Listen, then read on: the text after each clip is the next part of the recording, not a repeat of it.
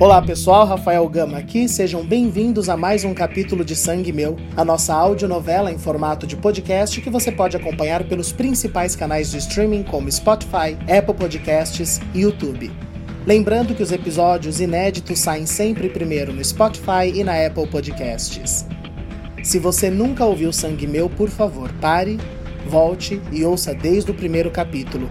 Esta é uma audionovela, portanto, para melhor entendimento da trama, é importante ouvir desde o começo.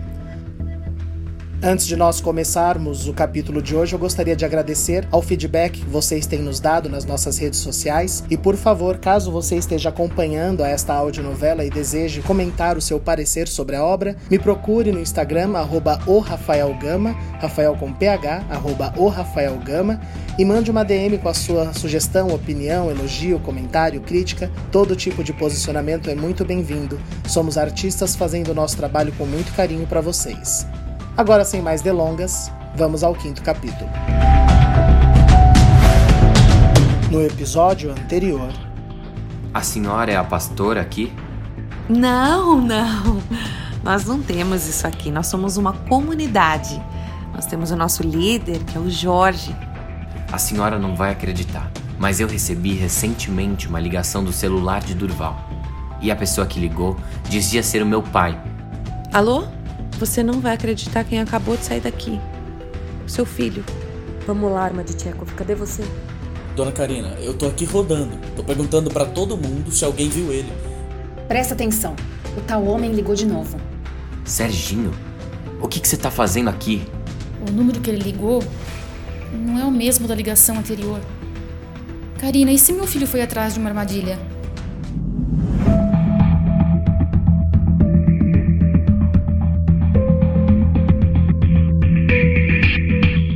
Sangue Meu, Episódio 5 Três Dias.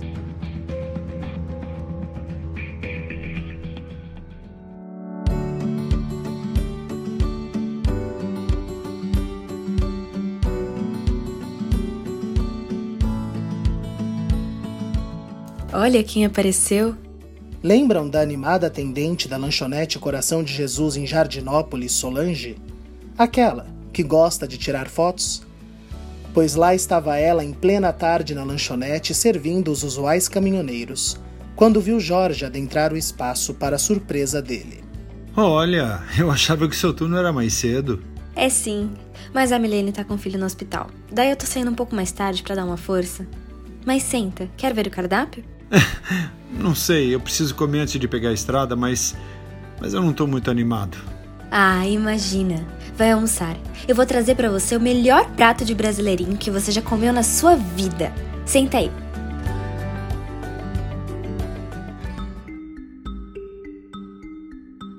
Entendeu, Serginho? Eu preciso encontrar esse cara, eu preciso fechar essa história.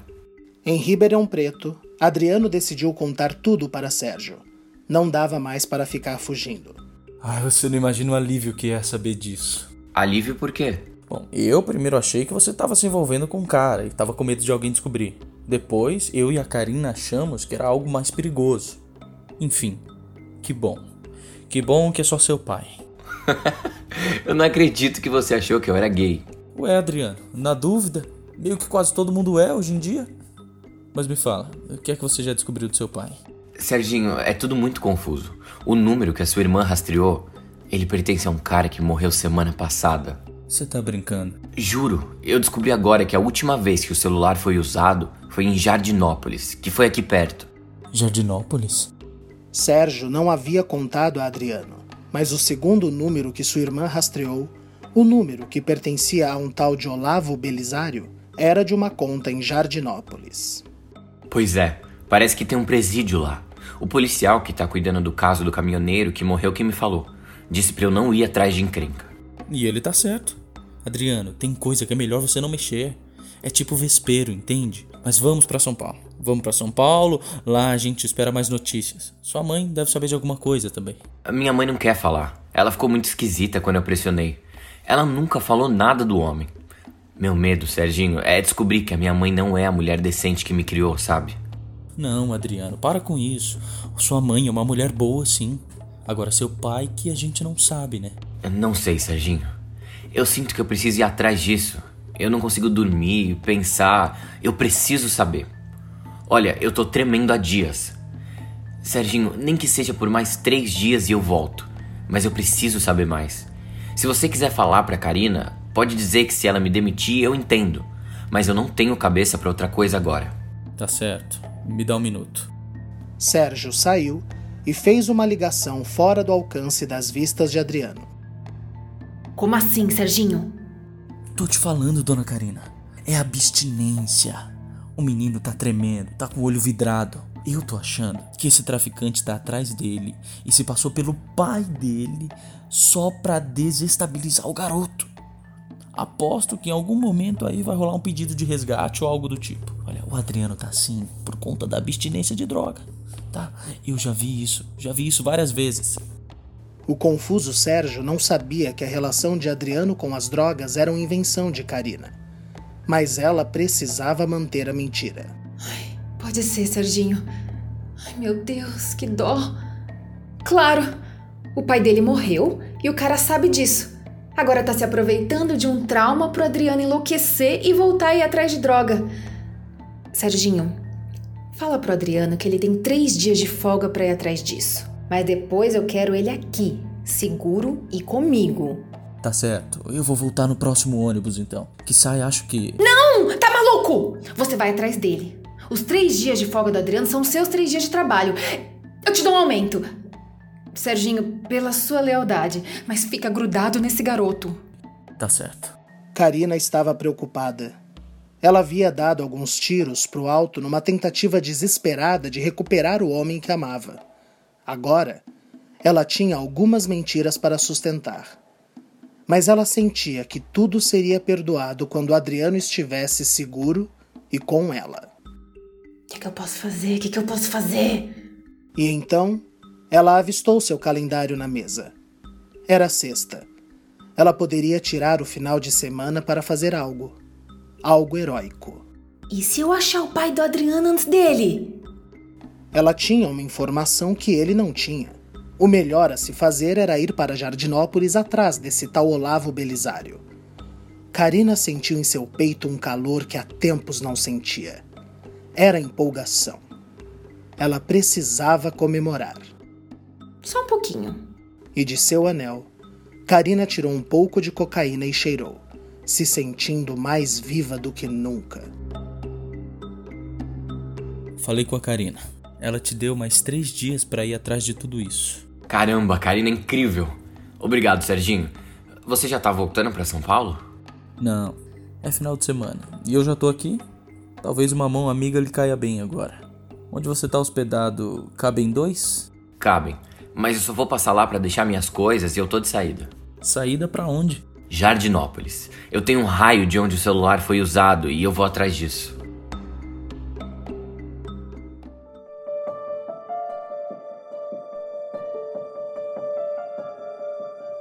Bárbara havia passado algumas horas pesquisando sobre Eduardo Lopes, o tal rapaz que era namoradinho de Lúcia, uma das vítimas do assassino das tranças. Mas não havia nada, nenhum documento, nem atestado de óbito. Ao que tudo indicava, Eduardo havia desaparecido. Bárbara ligou para algumas pessoas que constavam nos autos do crime e que deram depoimento na época.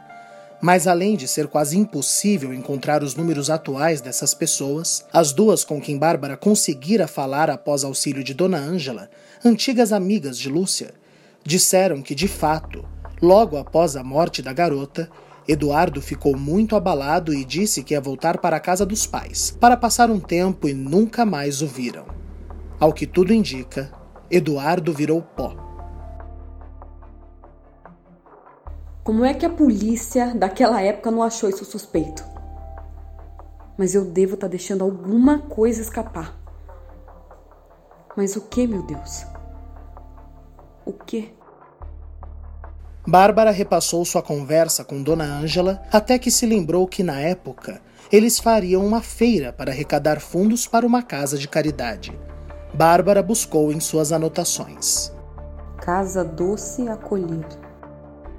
Talvez a casa ainda existisse e eles soubessem do paradeiro de Eduardo. Agora vamos ao sósia de Eduardo, o tal do Augusto Belisário. Por onde anda o rapaz? Mas não foi preciso ir muito longe.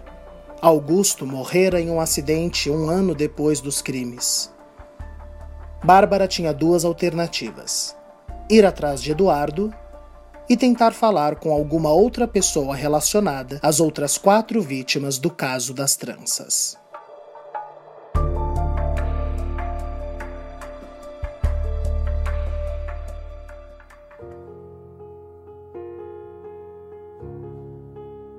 Na lanchonete Coração de Jesus, Jorge terminava uma das melhores refeições que ele fazia em anos. Solange do céu, isso estava divino. Foi você que cozinhou? Eu faço a maioria das coisas e deixo pronta para almoço. O picadinho, o feijão preto. Só o arroz que a Miriane faz porque sempre fica fresquinho. Gostou mesmo? É Jorge, não é? Olha, você lembra? Eu não esqueço um nome, nem um rosto. Que bom que gostou. Gostei sim. Eu juro para você, fazia anos que eu não comia algo tão tão saboroso. Neste momento, uma comitiva de padres e freiras, todos cabisbaixos, adentraram a lanchonete e foram se sentar. Levou um tempo para Solange recolher os pedidos de todos e dar encaminhamento neles. Jorge esperou. Havia algo de fascinante naquela cena que deixou ele curioso.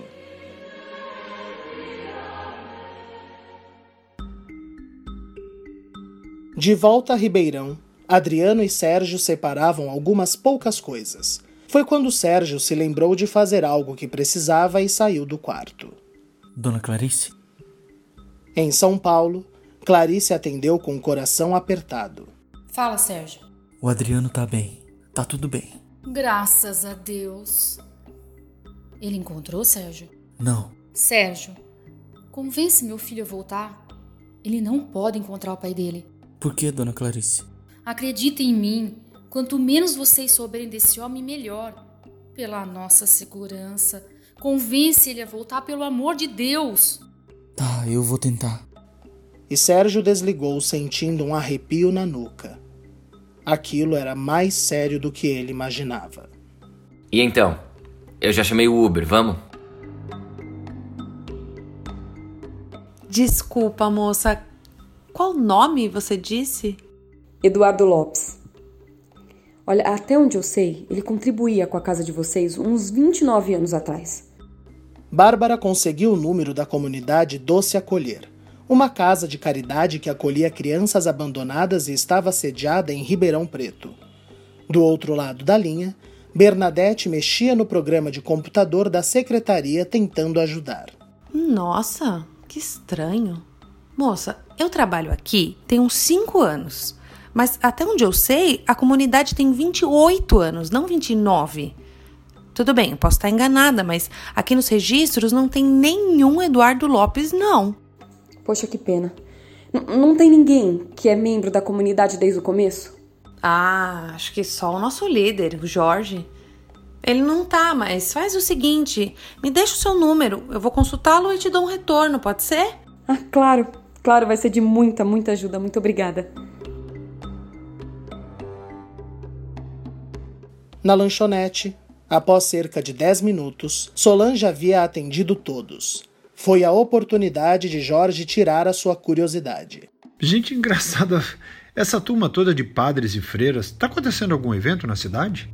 Pior que está, mas não um dos bons. Ué, por quê? O que, que houve?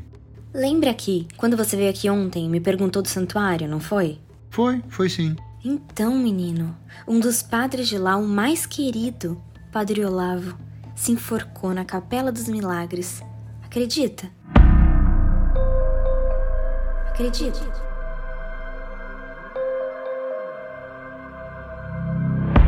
Jorge não conseguiu falar nada. Ele só se levantou e se encaminhou, tentando não chamar a atenção, e foi até o sanitário mais próximo. Lá, ele vomitou a deliciosa refeição que havia feito. Ficou um tempo olhando para baixo, tentando se recompor. Deu descarga, foi até a pia lavar o rosto e ali, Refletido num manchado e velho espelho, ele viu quanto se parecia com seu falecido irmão. E chorou um pouco. Então se recompôs e voltou à lanchonete.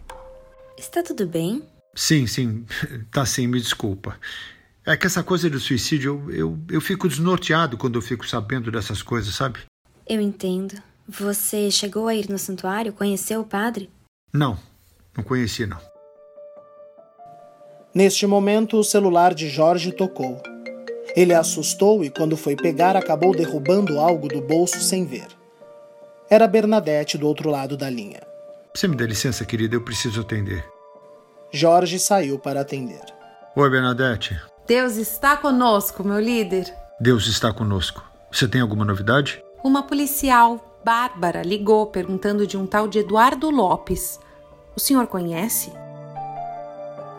Ele precisou se sentar. A vista ficou turva. Não podia ser.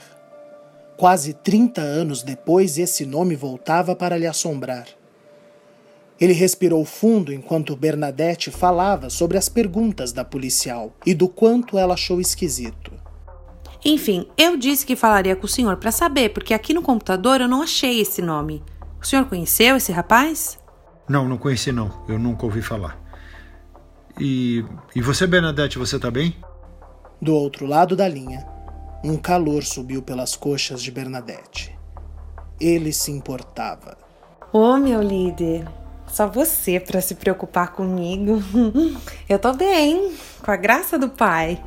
As crianças chegaram e estão bem acomodadas. Começam os estudos daqui três dias.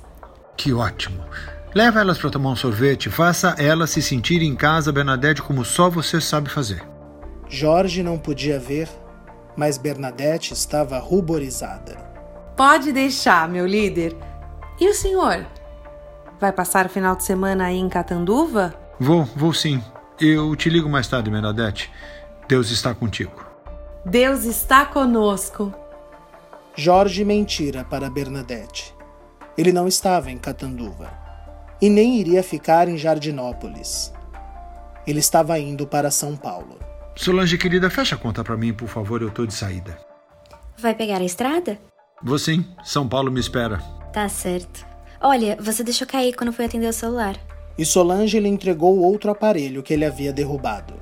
Dois aparelhos? Não sei com que você trabalha, mas eu ia ficar doida. Obrigado. Olha, às vezes eu também fico, viu? Toma, isso é pra você. Pode ficar com o troco. Foi um prazer, Solange. O prazer foi todo meu. Vê se volta para aquela festa que eu te falei. Mas Jorge já havia saído deixando outra vez a sensação em Solange de que eles poderiam ser mais do que amigos. Mal a porta havia se fechado com a saída de Jorge, dois rapazes aparentemente perdidos adentraram a lanchonete. Boa tarde, posso ajudar? Me vê duas cervejas, por favor. Claro. Certeza que é aqui, Adriano? Coloquei exatamente essa localização pro Uber. Cai aqui. Ai, deixa eu pensar. As cervejas, rapazes, geladinhas. Moça, desculpa a pergunta estranha, mas o pai do meu amigo, ele é velhinho e tem uns esquecimentos. E ele tá sumido. Nossa, eu sinto muito. Pois é. E a gente descobriu que o sinal do celular dele, a última vez que foi usado, foi por aqui. Alguém esqueceu o celular aqui ou perdeu? Não, não que eu saiba. Tá bom. Obrigado, viu? Espero que você encontre seu pai, moço. Eu também. Obrigado. E Adriano estava sendo sincero com Solange. Serginho, segura um tempo aqui. Eu vou dar uma volta. Vai que eu acho alguma coisa, alguma prova, sei lá. Quer que eu vá junto? Não. Bebe sua cerveja, depois você vem. Tá bom. Eu já vou.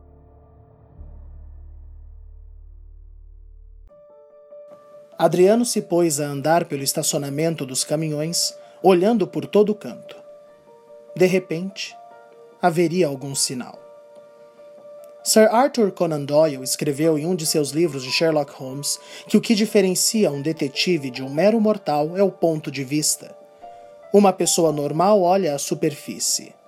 O detetive vê os defeitos, aquilo que ressalta. Adriano só havia lido sobre o assunto. Não era um detetive.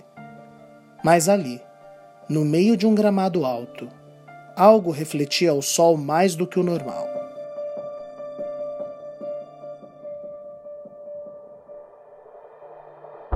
Dentro da lanchonete, a quantidade de padres e freiras também chamavam a atenção de Sérgio.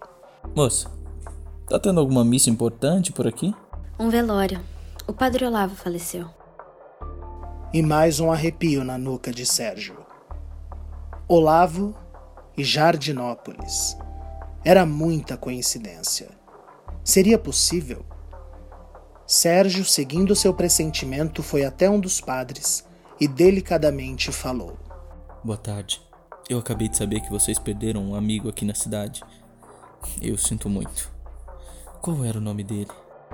E a resposta do padre fez Sérgio perder o fluxo sanguíneo por um momento. Ele prestou rápidas condolências e correu ao banheiro, onde ligou desesperado. Serginho, o que, que foi? Karina, tem uma merda muito grande acontecendo. O que foi? O Adriano tá bem? Presta atenção. A primeira vez que o pai dele ligou, o telefone era de um tal de Durval. Esse Durval já tá morto faz uma semana. Mentira. E a segunda ligação veio do celular de um padre, Olavo Belisário. Olavo Belisário é um padre. O pai do Adriano é um padre? Serginho, a gente tem que ir atrás desse homem. Impossível. Ele tá morto. Quando Sérgio saiu do banheiro, encontrou Adriano dentro da lanchonete com um olhar diferente. Tá tudo bem? Olha o que eu achei. Adriano lhe mostrou um celular sujo de tela trincada. Só precisamos de um carregador para saber se é esse o celular. Não é melhor entregarmos para aquele policial, Adriano? Depois que eu mexer nele. E você tá pálido? Aconteceu alguma coisa? Sérgio precisava se decidir. Se ele falasse para Adriano de Olavo, revelaria uma segunda ligação e deixaria o rapaz mais próximo de encontrar seu pai, que até onde o Sérgio sabia, estava envolvido com duas mortes. Mas se não avisasse, podia fazer o amigo perder a cabeça. Não, nada, nada.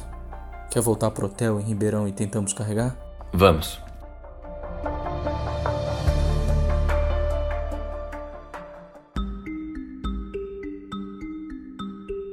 Em São Paulo, Bárbara estava apressada para sair. Fez seu trabalho burocrático correndo, deixou tudo esquematizado.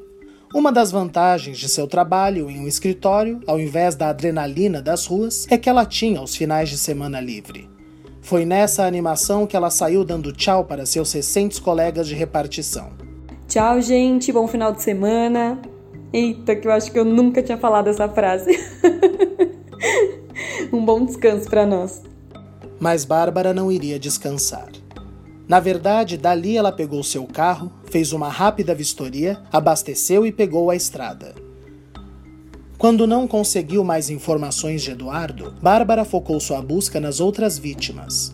Descobriu que a segunda delas, Emília, havia deixado um filhinho de quatro meses quando morreu. O rapaz hoje devia estar perto dos 30 anos. Ele ficou sob guarda dos pais de Emília, que moravam na cidade de Catanduva, a seis horas de São Paulo. Ainda era sexta de tarde. Ela tinha praticamente três dias. Bárbara ligou, mas os pais da moça já haviam falecido. O filho, porém, estava vivo e esperava por Bárbara.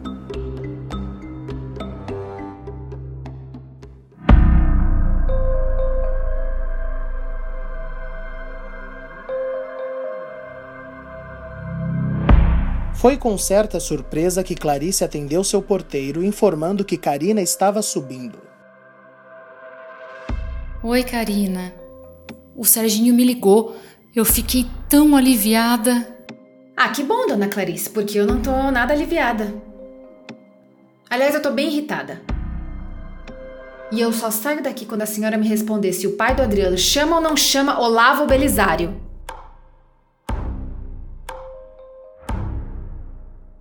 Fim do episódio. Artistas que participaram deste episódio: Aline Penteado, Eduardo Martini, Giovanni Pilan, Ellen Kazan, Júlia Zan, Mariana Guazelli, Rafael Alvim e Tássia Mello. Texto e locução de Rafael Gama. Para contato, favor enviar e-mail para contatotvgama@gmail.com. Repetindo, contatotvgama@gmail.com. Comunique-se com o autor pela rede social Instagram através do perfil arroba o Rafael Gama, Rafael com PH. Repetindo, arroba o Rafael Gama, Rafael com PH. Nos encontramos no próximo episódio de Sangue Meu e até lá, tenham uma ótima semana.